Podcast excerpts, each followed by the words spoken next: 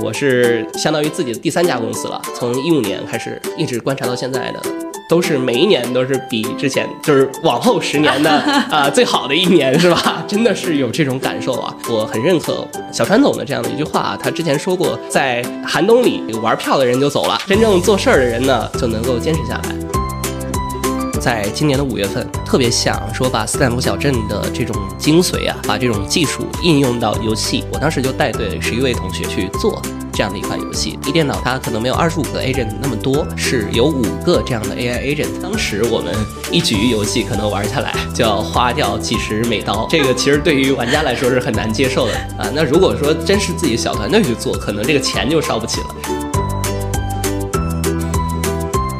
尤其是对于一些应用层的创业者来说啊，更多的应该去关注自己的业态，关注自己的 PMF，关注自己要服务的这波人群，他究竟要什么？你到底是为了大模型而大模型，然后去吸引投资人呢？还是说你真的觉得大模型对你有用，能够更好的给你的用户提供服务？这个是一定要思考清楚的。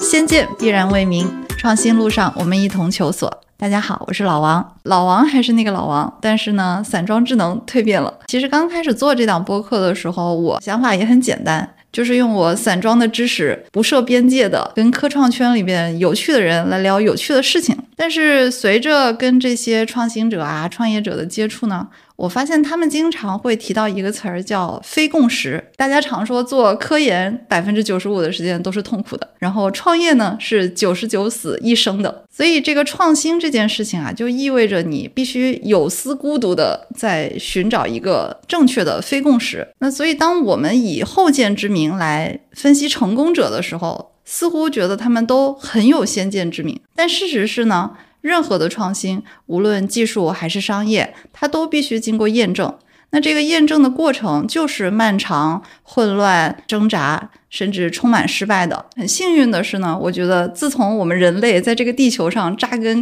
到今天为止，人一直是创意不息、创新不止的。所以我发现啊，这群人身上寻找非共识的这种勇气和韧劲儿特别打动我。那于是散装智能呢，也在了解嘉宾的这个过程中自我进化了。我希望这档播客呢，将来能够成为发掘和记录生生不息的创新，探索创新背后的真价值的一个场合，尽量去做到不人云亦云，也不后见之明。那新名字呢，就如开场所说啦，叫做先见未明。接下来我们就欢迎先见未明的第一期嘉宾。所有平时爱吃鸡的朋友们可以注意一下，这位嘉宾曾经在腾讯手游的《和平精英》负责这个 AI 预言，现在是 Auto Game 的创始人兼 CEO 张浩洋。大家好，我是浩洋，我是 Auto Game 的创始人，之前在腾讯和平精英项目做 AI 策划。浩洋其实是我同事在参加极客公园的一个 workshop 的时候认识的。他当时跟我讲说，听完你的分享，就是对 AI 游戏充满了期待。所以不如你先给我们讲讲，就是 Auto Game 这个团队是做什么的？虽然我觉得你们的名字也很直给啊，就是 Auto Game。那 Auto Game 是一家 AI 加游戏赛道的科技公司，我们的产品有游戏领域的代码生成和自研的游戏。呃，我之前在腾讯工作的时候呢，也是比较早的就接触了像这个大语言模型以及 diffusion model，然后我们也是很早的就启动了和平精英的 AI 的预言。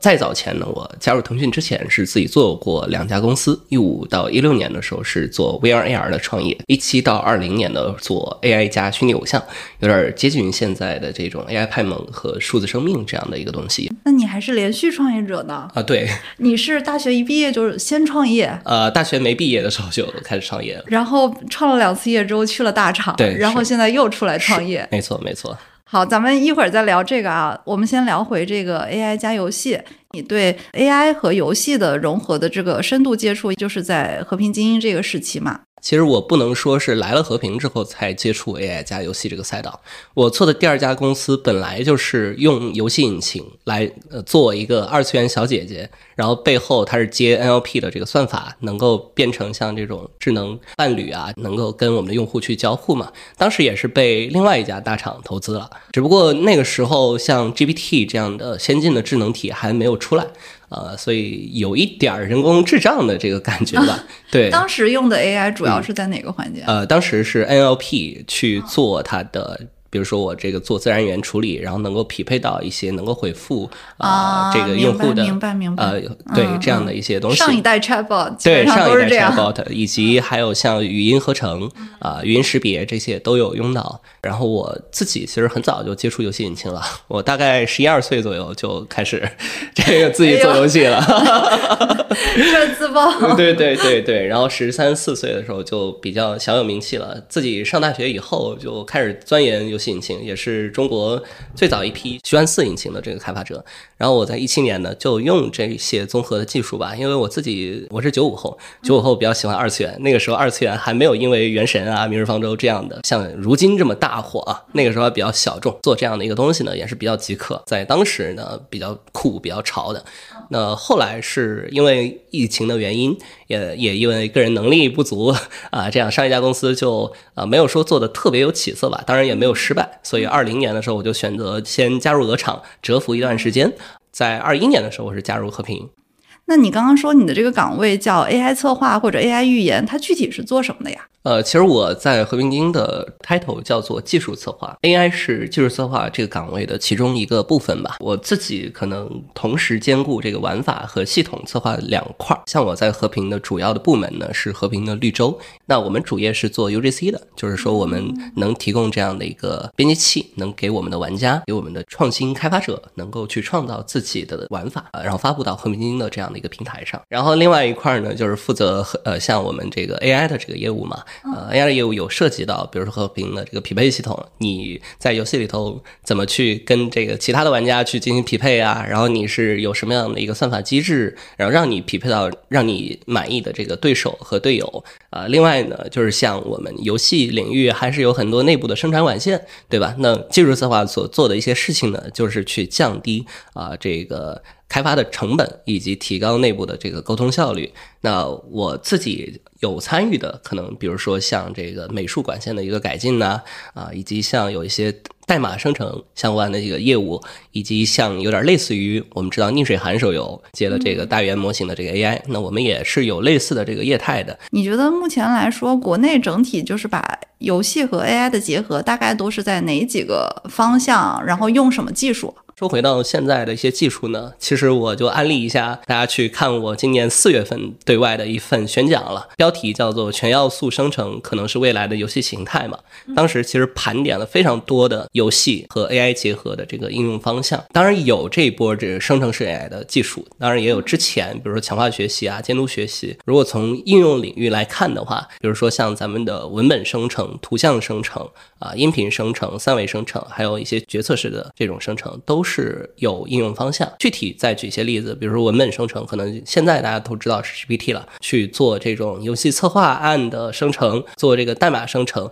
以及游戏实时的 NPC 对话，都是可以用大语言模型及其他的一些语言模型来支持。那图像生成主要是有二 D 和其呃，其实它不光是一个二 D 这块的一个应用吧，在三 D 这块也会有一部分贡献啊。主要是现在是 diffusion model 嘛，去生成一些美术资产，或者说在在人已经做好的这个美术图像上去进行二次加工 （image to image）。像我们把它去生成一些游戏里头用到的法线贴图以及这个置换贴图啊，这些可能它就能够辅助我们说的 PBR 的材质的一个制作了。然后音频生成呢，主要分为音效、语音和音乐这三块儿啊。音效的话，其实啊，目前其实生成比较少，一般来说都是说根据人的这个需求，去在一个海量的音效库里头去匹配音频策划非常想要的一个音效。语音的生成其实现在也比较常见了，我们看到最新发布的一款游戏里头有大量的啊这种 AI 配音的这个元素，这个这个效果目前是已经能够媲美真人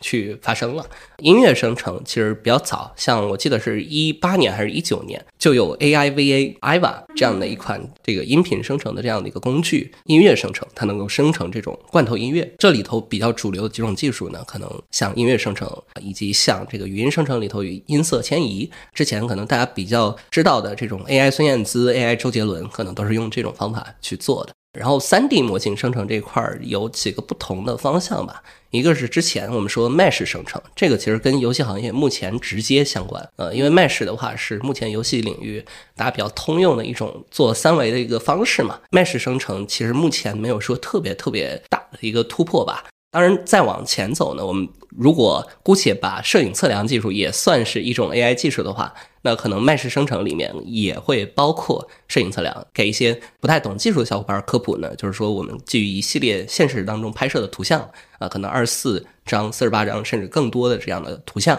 呃，同时拍一个物体，然后基于算法的反推呢，能够把点云给推测出来，再从点云去转到一个 mesh 模型。那另外几个比较火的，可能像神经辐射场 Nerf。呃，是今年一直截止到七八月份都还算是比较主流的，尤其是学术界比较认可的一种生成的方式了。那我们看到 Luma AI，它就是大量基于这种 Nerf 的一个生成，尝试去做一些 3D 生成方面的突破啊。包括我自己也认识一些国内做相关领域的一些学者和这个创业者。我目前观察呢，觉得说 Nerf 这个领域。还没有特别特别明确的游戏应用场景啊，因为游戏玩家很多，他都会吃这种表现啊，或者说看看觉得这个东西画质好不好。开个玩笑说画质不如原神是吧？啊，Nerf 现在生成的东西可能相对来说对于玩家的这种审美的要求还达不到，但是它它会更接近于实际拍摄的这种视频的这个样子。所以说我们看到反而是在电影工业这个领域用 Nerf 会比较多一些。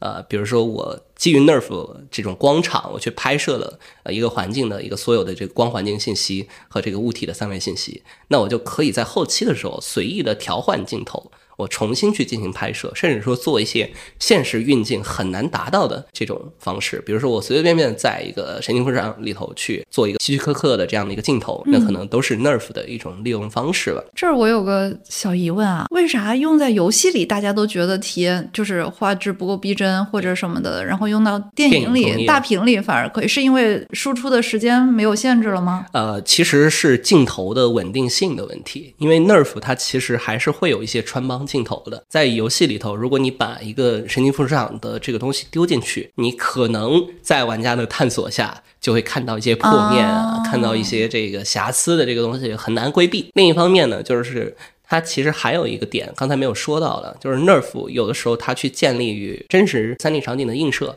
我们说就是像碰撞啊，还有像一些这个三维的交互，不是说做不到，是比较困难的。也有可能会相对的去消耗资源，呃，也就是说是在游戏这个领域用的还不够深 吧，啊，也不能说算力不够，就是没有太多人去探索啊。如果说后面用的人多了呢，啊，或者说它成为一种相对主流的三 D 信息存储的形态呢，我觉得还是有可能的。你是今年六月份左右离开的鹅厂吗？呃，是今年七月份啊，今年七月份是吧？对，是什么促使你离开？啊，首先我是坚持这种 AI 的价值投资啊，我一定要去做这个事儿。如果错过了啊，这个技术可能再等五年、十年，我觉得对我来说是很不可接受的一件事情啊。所以我就自己就选择了创业，也恰恰是因为我在加入鹅厂之前呢，有做过两家公司了，也算是一个连续创业者啊。对于这个投资圈，对于创业圈还算是比较熟悉的。那我个人的判断呢，AI 和前面几轮的。所谓的风口啊，它是不一样的，它是一个实打实的，能够改变人们现实生活，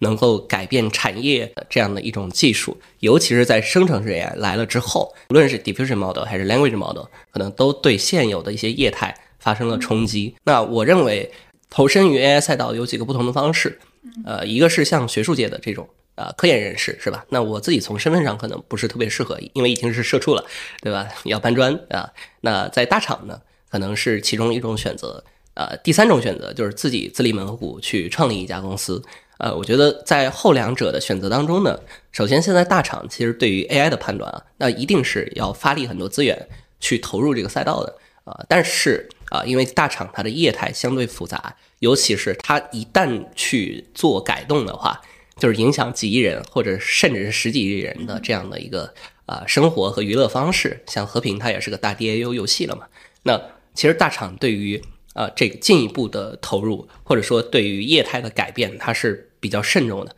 啊。嗯，大象转身比较慢嘛。对的，对的，对的，并不是说它并没有投入，而是在投入的过程中呢，它会比较谨慎，比较谨慎。对这个会不会影响到我们现有的用户的体验呢？玩家的体验呢？啊，或者说这个东西它值不值得投入？在阶段性的，尤其我们看到，呃，这个大语言模型它目前的使用成本啊，无论你是用 GPT 也好，还是自己去训一个大模型啊，自己去部署，它的成本相对都居高不下。它能够给用户带来的体验，给玩家带来的体验呢，我认为还没有说达到一个和它成本相匹配的水准。当然，也看具体的这种产品经理或者说游戏策划他怎么去设计。另外一点，我是认为是没有特别好的一个设计方案出来，所以说导致现在大语言模型很难被大厂。大规模的、大量的应用于现有的业务当中，所以说，其实，在大厂去做 AI 这件事情呢，是相对困难的，相对缺乏支持和缺乏一个能够长线平稳发展的这样的一个环境的。你当时去鹅厂的时候，有想过我迟早有一天要再出来吗？呃，我觉得当时或多或少肯定是想过的，但是我其实个人是没有想说这么快。就 就出来了，就迎来了一波对对对这样子的机会，是的，是的，是的。我在鹅厂三年多一点点的时间，但是我在之前加入鹅厂的时候，我判断起码我会待五年啊，甚至说更长的这个时间，是吧？但是这一波是它确实是让我觉得我再不出来。呃，就晚了，甚至我我是今年七月份开始向这个领导提离职这件事儿，八月份正式出来嘛，我都觉得 已经相对比较晚了。对对对对。那像 Auto Game 这个项目，你当时是怎么选？嗯，你比如说第一步定的这个具体的方向啊，然后还有包括怎么组的团队，怎么挑的这个团队。我有一个在鹅厂非常好的朋友，现在也是我的合伙人啊。我们在最开始一拍即合，大家都判断说 AI 这个机会难得，让我们一定要入局。最早的几个核心的成员就是这么去出来的。呃，那一些其他的跟随我们团队的成员呢，可能来源于我啊之前创业的时候的小伙伴儿，来源于我大学时候的学弟学妹啊，来源于其他的呃，甚至说是像我们的这个 paper 啊，我们也发表了一篇叫 GameGPT 的 paper。讲我们怎么去从游戏人的这个视角，用大语言模型去搭的一个 agent 框架来辅助游戏开发的。这篇 paper 发出去之后呢，就有学界的一些同学主动说想要加入我们的这样的一个团队了。那现在是已经有十五个人了。对你刚才正好也说到你们那篇论文啊，你们的叫 Game GPT 是吧？AI agent 这个方向最近实在是太火了。因为说到 agent 就不得不提，可能有一些这个听众如果不知道的话，呃，有一项研究叫做斯坦福小镇嘛，啊，斯坦福大学的团。对他们就是用大语言模型创造了一个有二十五个智能体，也就是 agent 的这种 AI 小镇。那这个工作也是几个月之前开源了，然后就掀起一波二创的热潮。包括硅谷那个很有名的投资机构 A 十六 Z，他们也都亲自下场去做了一个 AI 版的西部世界嘛。当然，这个后面也也还包括很多对，比如说什么 AI 原生游戏啊等等的探索。你除了 Game GPT 之外，在腾讯也带队做过一个有一点类似的 AI 游戏项目，是吧？是的。能不能脱敏的情况下稍微讲讲那个项目？其实说的就是一电脑的这款游戏嘛。啊，这件事情最早是在光子工作室群下面，我当时就带队十一位同学去做。这样的一款游戏，它确实是一个我们定义叫 generative agents 的游戏，也是我当时在今年的五月份特别想说把斯坦福小镇的这种精髓啊，把这种技术应用到游戏。一电脑它可能没有二十五个 agent 那么多啊，是有五个这样的 AI agent。在一个设定的荒岛的这样的一个环境下，玩家来扮演上帝的角色，agent 他是自己去在荒岛上收集资源，然后互相之间或合作或竞争，甚至厮杀，来去达成这样的一个七天能够逃出升天的这样的一个任务目标。上帝的玩家能扮演的角色呢，就是有点像《死神来了》这样的一款游戏里头的一个感觉，他能够去对场景元素进行改变，或许是去对 AI 进行帮助，比如说给他投喂一些这个物资，也可能是去搞破坏。比如说去把一头熊给惹怒啊，或者说把这个桥给破坏掉，让他们没有办法，只能选择走另外一条路，甚至说间接通过破坏环境来杀死其中的某几个 AI。当时我们探索这样的一个东西，也算是国内这块比较早做类似事情的人了。我自己再简单的去描绘一下呢，就是 generate agents，如果我们姑且定义它是这种斯坦福小镇 like 的。这样的一种形式了，它确实带来一种全新的游玩的体验。它让这个游戏的 NPC 也好，或者是游戏的这个非人类玩家，它能够更接近人类的这样的一种行为，是甚至说自发的会涌现出一些社群行为。但是同时呢，它给游戏带来的还没有那么让人惊喜、让人惊艳，因为毕竟你有 NPC 的这样的游戏还是偏少数的，而且它带来的这种新的价值的增量呢，可能在以往做行为树或者是强化学习的这种 AI 里头也能做得到。大语言模型它能够凸显的一个优势是在于，它更像一个文科生。它在以往这种理科生的 AI 里头。呃，它是异军突起的，它是更接近人类体验的。但是它的负面是它的成本过于高昂，以及它对还有自己的自身的技术的一些限制，比如像常识记忆的问题，像一致性的问题。我们是在今年六月份把这个呃一电脑这个项目做完的。那当时我们一局游戏可能玩下来就要花掉几十美刀，是吧？这个其实对于玩家来说是很难接受的，而且并是并且当时是鹅厂支持我们去做这个事儿嘛。啊，那如果说真是自己小团队去做，可能这个。钱就烧不起了，token 就烧不起，这是成本问题。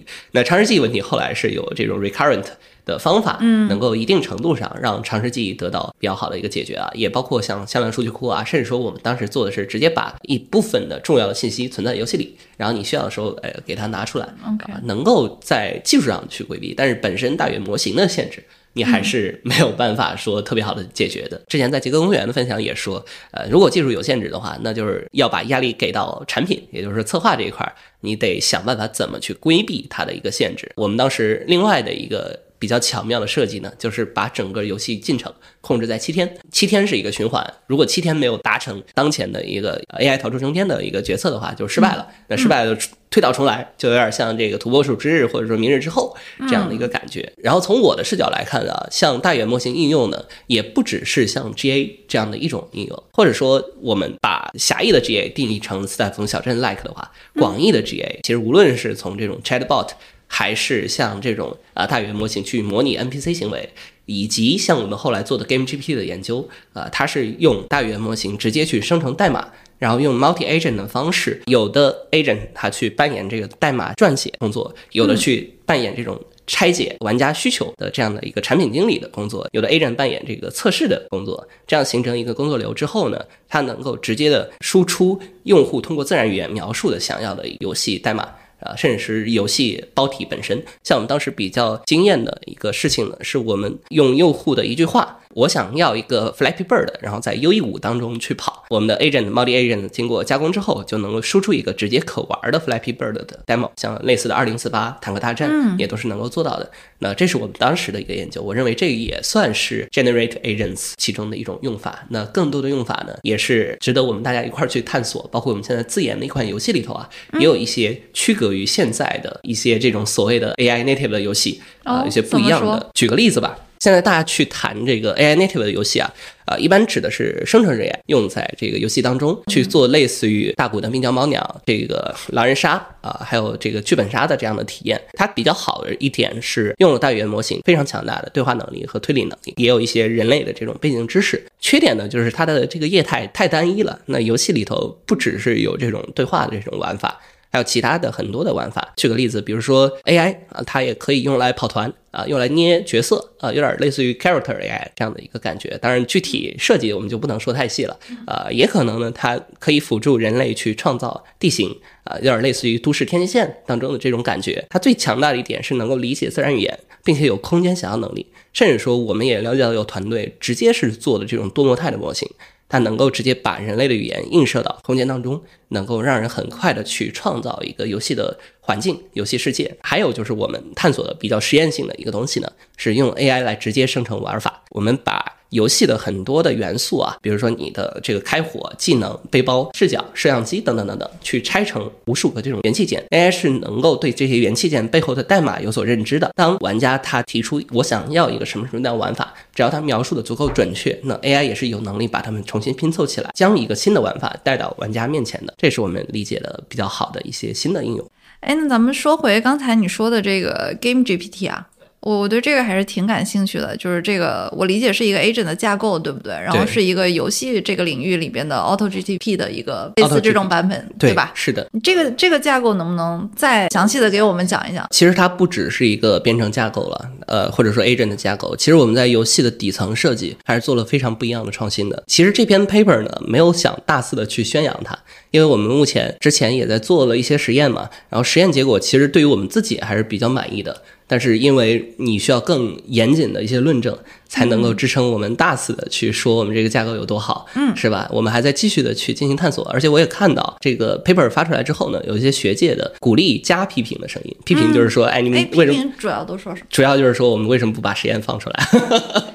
对对对，我们确实是有做实验的，但是实验数据。结果有点太好了，可能是因为我们的评估的标准有问题，所以再重新去调整。但是我们确实看到这个架构能够帮我们生成呃很多很 amazing 的一个东西啊。然后另外呢，就是基于我们团队，尤其是我自己对于游戏行业的一个开发的经验了。以往的这种 A 人架构呢，或者说去做其他领域的一些事情呢，因为它的业态不像游戏这么的高度耦合，或者说高度面向对象，可能相对来说还是直接泛用的框架还是可以做的。但是 Game GPT 做的一个工作呢，是直接在游戏的底层架构上，就去做一些元器件，做一些这个高度解耦式的游戏模块。具体来说，以往在做游戏编程开发的时候，你的一个需求如果给到了，它有很多的不同的设计模式。一般来说，为了求快啊，大家都不会说去选高度解耦的这种方式，因为人类开发起来是困难的，甚至说有一些东西它没有必要做到那么解耦，代码就高度可维护了。但是你面向 AI 是不一样的，以现有的大语言模型的能力啊，它能够处理的信息是比较少的，因为它的 token 限制，因为它长时记忆的问题。一旦你让它处理长文本，它就可能会出现更高概率的幻觉的这样的一个现象。我们尽量让它每一段写的代码都尽可能的简短，尽可能的解耦，就是这个不会影响那个。所以说，我们是天然有必要让底层的游戏 API 去碎片化、去高度的解耦的，不然的话就会发生你写着写着，因为大语言模型的一个幻觉出错了一个地方，会导致整个代码都跑不了。我们做的也像是我刚才描述的，就是把游戏开发碎片化，把它变成拼积木这样的一个行为，并且我们也测试过，你让他见过飞机、见过坦克，你告诉他装甲车长什么样，他也是能相应的把装甲车给你拼凑起来的。嗯，这个就是我们 Game GPT 最核心的一个内容。那你们这个工作打算开源吗？我们在将来是会开源的，但是因为目前先养一养是吧？先养一养，因为首先第一个也是小公司嘛，呃，有这个现实的这个压力，尤其是现在这个创业环境大的经济背景不好，投融资环境也不算是特别好吧。我们 Game GPT 这项工作呢，之前在资本市场是有投资人注意到的，但是因为大部分的投资人他还是更希望看到一个 To C 的这个产品，也包括我们投身的这个游戏的这个领域啊，C 端产品是比较容易变现的，所以说我们会优先去做自研的这种游戏，做一个 AI native 的游戏，去给业界不一样的答卷。至于 Game GPT 的这项工作呢，我认为依然非常有价值，而且 Auto Game 团队最开始就是在做 Game GPT 这项工作。后边才是转向了 to C 产品的这个开发，但是由于我们团队目前人力比较有限，资源比较紧张，会投一部分人力继续去研发和探索，而且我们也会把 paper 更加完善。将来是否将它去转化成这种商业的收益呢？我们还是会去考虑的。呃，当然大概率我们是会开源，然后让大部分的游戏行业的从业者能够享受到这个大语言模型带来的红利吧。确实，最近跟某一期嘉宾录制之前啊，他一坐下来，他就说啊，不行，我得吃点甜的。因为我今天见了好几波投资人，心情非常糟糕，心情非常糟糕，是是是。你自己感受到的，在你们这一块的话，整体你会觉得资本的反馈是什么样？因为刚刚听你说起来的话，其实有一个大家基本上现在有一个共同的东西嘛，就是说你还是要离钱近嘛，不管做什么，对吧？你到底怎么变现，到底怎么钱怎么进来？是对。其实刚才也提到非共识这个话题嘛，嗯，对于投资人来说，我从创业者的角度看到他们也有非共识，嗯就是很多人。都是不太认可 agent 这件事情的，觉得太远吗？对对，觉得太远，或者说投资回报率不一定高，以及他们也不太认可 to B 或者是 to D to developer 啊、嗯。这样的一个商业模式，有极少的投资人认可，但是极少投资人不一定能撑起整个的创业公司的这个明白所需要的、呃、对所需要的的，资源或者说生存的这样的一个东西，所以我们也被迫去嗯。做调整。那从我自己的角度来说呢，我们团队是非常卷的。啊，我我们是在今年八月份到九月份期间，大概见了得有五十家左右的投资机构。我合伙人本身就是金融背景出身，我前面有两轮的这个创业者的经验，所以说见起来确实不太费劲儿。当然聊下来确实啊，我们也是会多少有点不爽的，因为现在的这个投资环境啊，呃，尤其是大部分的这个投资人，他都是过来找你免费来上课来了，是吧？尤其是 AI 这个赛道，可能确实很多投资人他之前不知道这个领域该怎么做，他不知道怎么看，没有这个从业经验，他跑过来问你。然后又由于 AI 这个业态太新了，所以它其实也很难出手，就会变成免费向创业者咨询的这样的一个状态。当然，我们也是比较好，我们很快就拿到了这个钱嘛。但是陆陆续续又会有很多新的投资人，每天经常说：“哎，能不能聊一下？能不能聊一下？”这个从这个低职级到高职级到这种合伙人都有啊，对吧？对，那我们现在是相对闭门见客的一个状态。就是潜心在打磨产品，我们有自己的这个投资节奏，当然也是希望在今年的十二月底之前再有一轮新的，起码是这种 TS 吧，呃，能够进来。如果没有呢，能放到明年也无所谓，因为我们自己有离钱近的这个行业呢，就是游戏啊，我们自己还是相对能够活下去的。我是觉得现在的行情这个环境啊，确实是寒冬啊，甚至是严冬啊。我是相当于自己的第三家公司了，从一五年开始一直观察到现在的。都是每一年都是比之前就是往后十年的啊 最好的一年是吧？真的是有这种感受啊。这稍微好一点的可能是二零年、二一年那两年，反而是疫情那两年呢，有一些不错的科技公司在顶着这个严寒融了几波钱，那目前还是活得还比较滋润。但是后边的一些公司，或者说在前面一些公司，那相对来说就比较困难了，融的钱可能就不及同体量的这种公司的一半，甚至更少。我也是希望我们自己的这个团队和其他的一些这种科技公司能够坚持下来。我很认可王小川小川总的这样的一句话啊，他之前说过，说在。寒冬里玩票的人就走了，嗯，真正做事儿的人呢就能够坚持下来。我觉得跟同行一块儿共勉吧。你确实是有有一面，我觉得跟汪小川老师挺像的，就是远的愿景和脚下的现实其实都对吧？都很重要。对，因为我觉得百川他现在做的这个业务，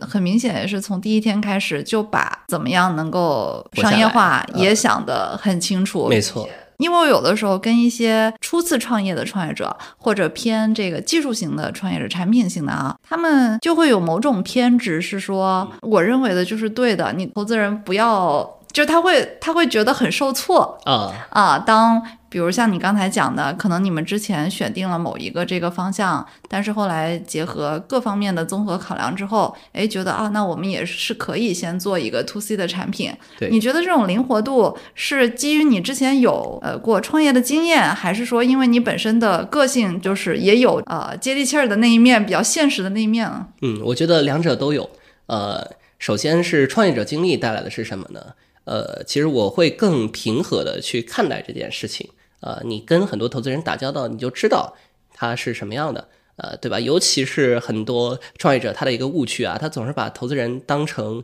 呃，他的不是对面，对他的敌对面，对，这是一个很大的问题。对，这是一个很大的问题。呃，我觉得其实投资人他某种意义上也是你的客户，对你也要服务好你的投资人啊，或者说他可能是将来你潜在的这个合作者，他是会是你的伙伴，对吧？那你要容忍他。的容忍，你的投资人听到这个会开心吗？啊，没有，你你要你要去接受他的跟你相对来说的这个有差距的一面。我觉得很多创业者他坚持自己的 idea 是对的，我认为不是一件错事儿。如果他都不比投资人懂的话，嗯，那你凭什么能做到这个领域呃能够值得被投的一家企业呢？他坚持自己，我认为某种意义上是对的，但是坚持不能成为执念。嗯，就是一旦你这个东西太过于理想，你不接地气的话，这也说到第二个话题。那可能自己就饿死了，你自己都饿死了，投资人为什么要去投你这样的一家企业呢？对吧？投资人很多时候干的事儿是锦上添花，那不是雪中送炭的一个事儿，他们也不是做慈善的。我认为，首先是对于这个行业的一个认知吧。呃，另外一点就是创业者，呃，我觉得说也要想明白一件事儿，不是所有的生意都一定需要投资人。啊，如果你真的能够让自己的公司不通过投资活下去，我觉得你也很牛啊。无论是华为，还是看到我们后来的米哈游，对吧？米哈游只是拿了一轮融资，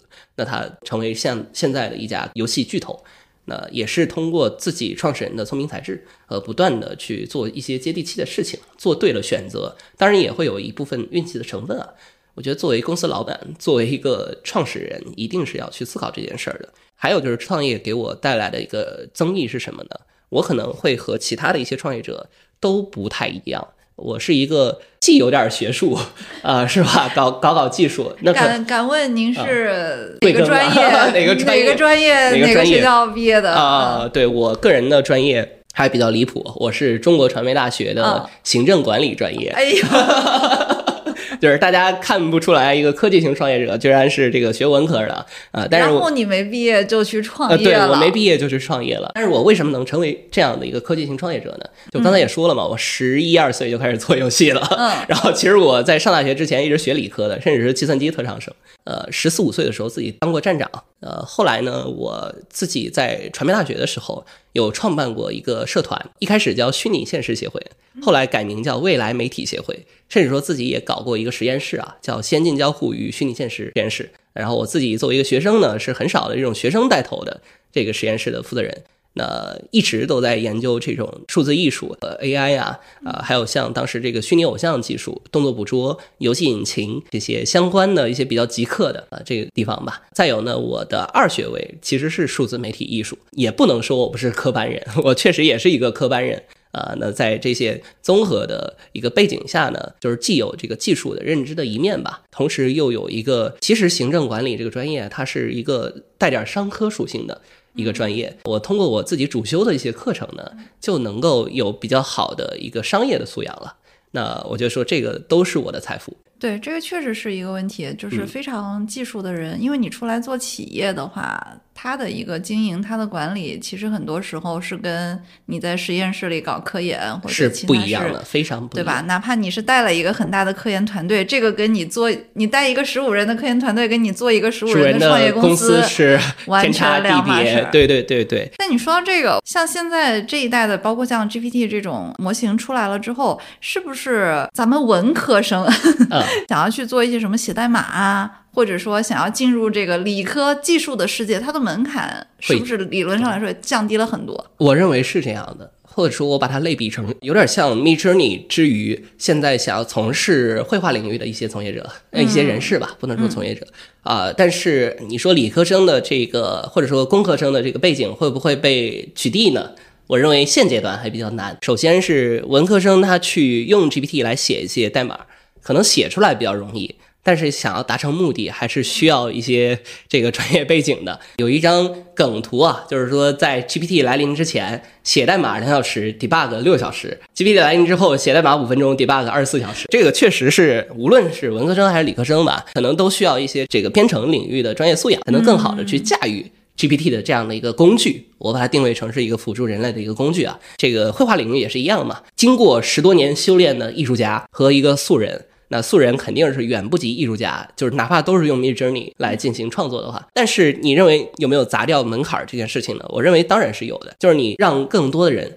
能够通过 GPT 短平快的去完成一些他们之前想都不敢想的事情，比如说一个会计，他能够通过 GPT 让他帮我去输出一个 Python 代码来整理我手头的这个报表。以前可能要经过复杂的操作，甚至说去找这个专业人士来帮忙，对吧？现在就不需要了，甚至说都不用直接去写代码，代码解释器啊就能帮你去完成这个事儿。一些相对简单的、门槛没有那么高的事情呢，文科生就可以去从事了。我觉得说像游戏这个领域其实也是一样的，很多人都是做了一个越俎代庖的事情，就是让 GPT。也好，让其他的大语言模型去取代人的设计，去取缔人创造性的这个行为，我认为是非常错的。我自己坚持一个以人为本的初心，一定是技术是为人服务的，人才是这个需求的发出者和最终的受益者。人来去发出指令，GPT 和其他的这种 AI 技术是降低门槛，是提高效率。它没有办法说自己去评价自己的工作好与坏，那一定是人来评价，人来制定标准，最终人来受益的。对你们来说，像 G P 四啊这类，目前来说已经是最强的通用模型，它够用吗？有没有垂类的这个需求？我觉得这个问题问得很好。垂类大模型这个事儿到底存在是不是个伪命题？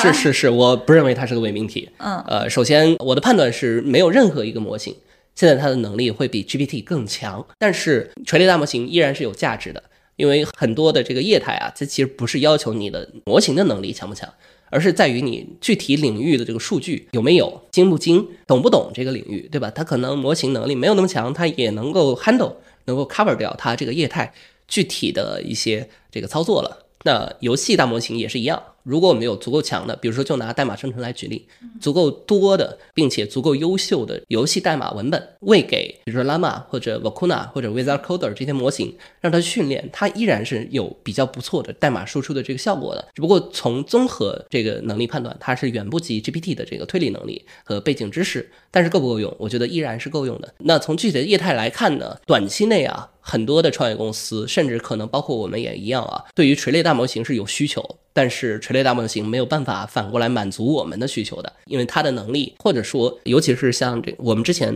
这 Game GPT 呢，也头疼的一点是数据，呃，那游戏行业的高质量数据其实是很少的，呃，真的是很少的，尤其是甚至是大厂啊。大厂想要去做类似的这种事情的时候，他也是拿不出高质量数据的，因为之前很多人为了很多这个程序员啊，就比如说我们拿它来做这个 agent 去生成游戏代码来举例，程序员他写的代码很多都是很不规范啊，或者说就是为了求快，是吧？能用就行，能用就行，能跑就行，对吧？变量不命名啊，或者说代码口口相传这种事情，在大厂屡见不鲜了。呃，现在你把这个语料给到 AI，那岂不是错上加错嘛？所以我们迫不得已会去选择 GPT，或者是 Cloud，或者是其他的一些呃相对综合能力比较强的 API，也可能是通过自己的业务数据就去训练 Llama 2，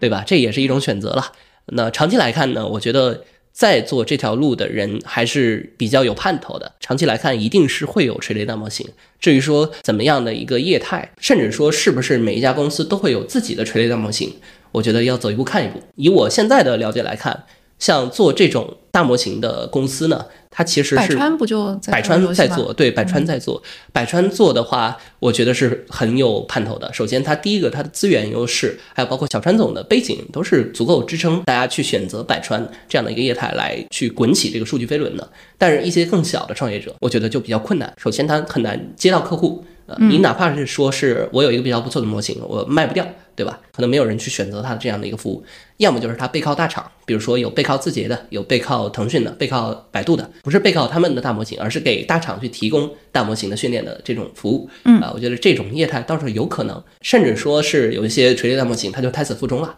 比如说它没有办法准备到足够海量的数据，所以说你的数据就得有大量的时间成本。和人力成本去堆，那这个也是比较难解决的。我们看到今年三四月份的时候，投资人都非常蜂拥而至，非常想要去投这块儿，但是后面它死的也很快。我觉得死得快的原因呢，不是说这个业态它本身不值得选择，它不是一个多头的这样的一个局面，而是一个寡头的一个局面。对，其实本质上来说，就是说是不是一个做产品的公司也有必要呃去训一个自己的大模型呢？对吧？那你做完了之后，你到底是个 to B 公司还是个 to C 公司？你到底是个什么？是的，是的，是的。我觉得，尤其是对于一些应用层的创业者来说啊。你更没有必要说自己去训练垂类大模型了。我们说有这个基础层、技术层和应用层嘛。你现在做到应用层，你更多的应该去关注自己的业态，关注自己的 PMF，关注自己要服务的那波人群，他究竟要什么？你到底是为了大模型而大模型，然后去吸引投资人呢？还是说你真的觉得大模型对你有用，能够更好的给你的用户提供服务？这个是一定要思考清楚的。最后，我觉得可以来一个更宽泛的畅想啊！你刚才也讲到啊，你自己对于数字创意啊、数字创作啊这方面，整个是非常有热情的。那我觉得，如果我们把游戏也看作，当然它就是创意的一种啊，像类似于 Game GPT 这类的技术，当它足够成熟的时候的话，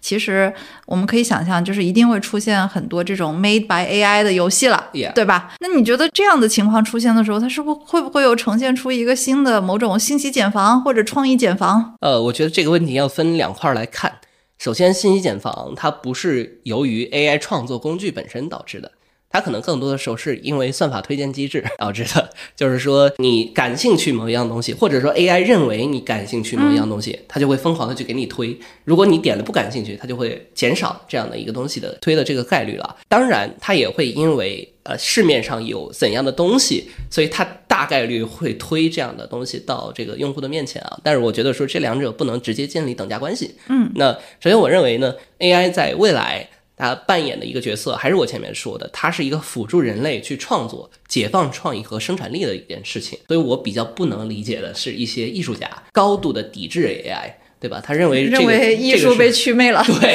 啊，他认为这个是邪魔歪道。我认为嗯不应该这么去看。就是你放到十年前、二十年前，比如说数位版出现的时候，你要说这种数字创作是邪魔歪道，只有用纸笔画的这种人才是才是厉害的嘛。再往前推的话，呃，摄影技术出现了，它有取代绘画艺术吗？它有取代素描吗？我觉得其实都是没有的。反倒是你一种新的媒介出来了之后，包括我们说 VR、AR、元宇宙，还有其他的一些这种媒介，它能够给人的带来视听的一个新的享受，解放想象力和创意，并且它很有魅力的一点啊，我觉得说不叫给艺术祛魅，它是把这种创作的权利更多的交给了一些普通人。那以前艺术创作它是一个阳春白雪的事情，很多人他没有这种技能，他没有这种能力，不代表他就没有艺术的审美，不代表他就没有这种创作的意愿。那现在我们是利用 AI 技术将这种能力赋予了其中的一部分人，我认为这个也是非常充满人本主义的关怀的。那游戏将来它依然是会有越来越多的人从事这个赛道这个领域。以前它是一个纯专业内容生产的领域，它需要大量的这个编程功底、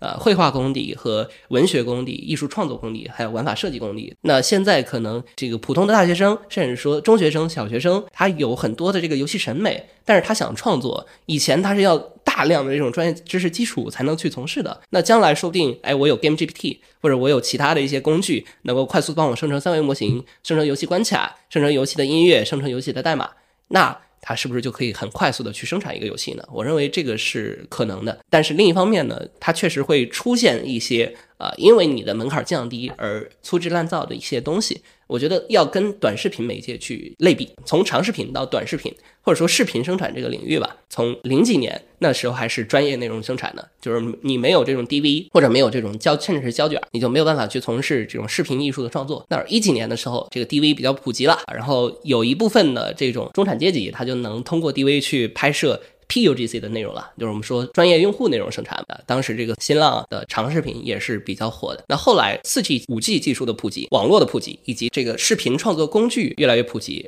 包括智能手机的出现，让我们这个短视频这个媒介它能够成为主流。是吧？现在几乎所有人都能够从事这种视频生产了。再到后续啊、我们看到去年十二月份，像这个 ChatGPT 出来之后，以及今年的这个 Runway 能让纯 AI 生产的 内容出来了。那我觉得说这个你类比到游戏领域也是一样的。从这个啊、古早的游戏引擎，到后来出现游戏的编辑器，再到现在我们看到有 UGC 游戏编辑器，它是直接做在游戏内部的，甚至说像类似于蛋仔派对这样的《我的世界》这些，直接用户就玩家就可以直接在游戏里头创作，它出现了，是吧？那将来有没有可能出现游戏的抖音？我觉得在 AI 技术的加持下，其实是有可能的。就将来有可能是 AI 加 UGC，、呃，对 AI AI UGC，对，是是这样的，对。那核心的话，还是说到那个时候，我认为会出现这个领域的物竞天择了，就是你依然会有优秀的内容出来，只不过以往它是没有办法以游戏的这种媒介形态，那你有了这种技术的加持呢，它可能以游戏的形态呈现了。真的是没有想到，大家看不到你的这个视觉的画面啊，就是一头满头粉发的，很符合对游戏人的认 认知，是吧？对，但是有自己已经作为创业者，其实确实是肯定是有被捶打过，然后也拷问过自己，所以才会有这样的一些认知和想法。其实就还是像我们节目开头说的一样，其实我们现在聊的很多东西，它真的是先见未明，咱们没有任何的价值判断，但是每个人可以有自己的观点和取向嘛。嗯，那我觉得最可贵的就是说，像你讲的，怎么样活下去，怎么样活好，然后怎么样，希望能找到那个正确的，但是又是非共识的那么一块地方。对，我觉得需要大家多探索吧。好的，非常好。我们这个有人情味儿的科技博客就用这个 有人情味儿的人文的结尾。今天谢谢浩洋。好的，好的。好，那我们下次再见。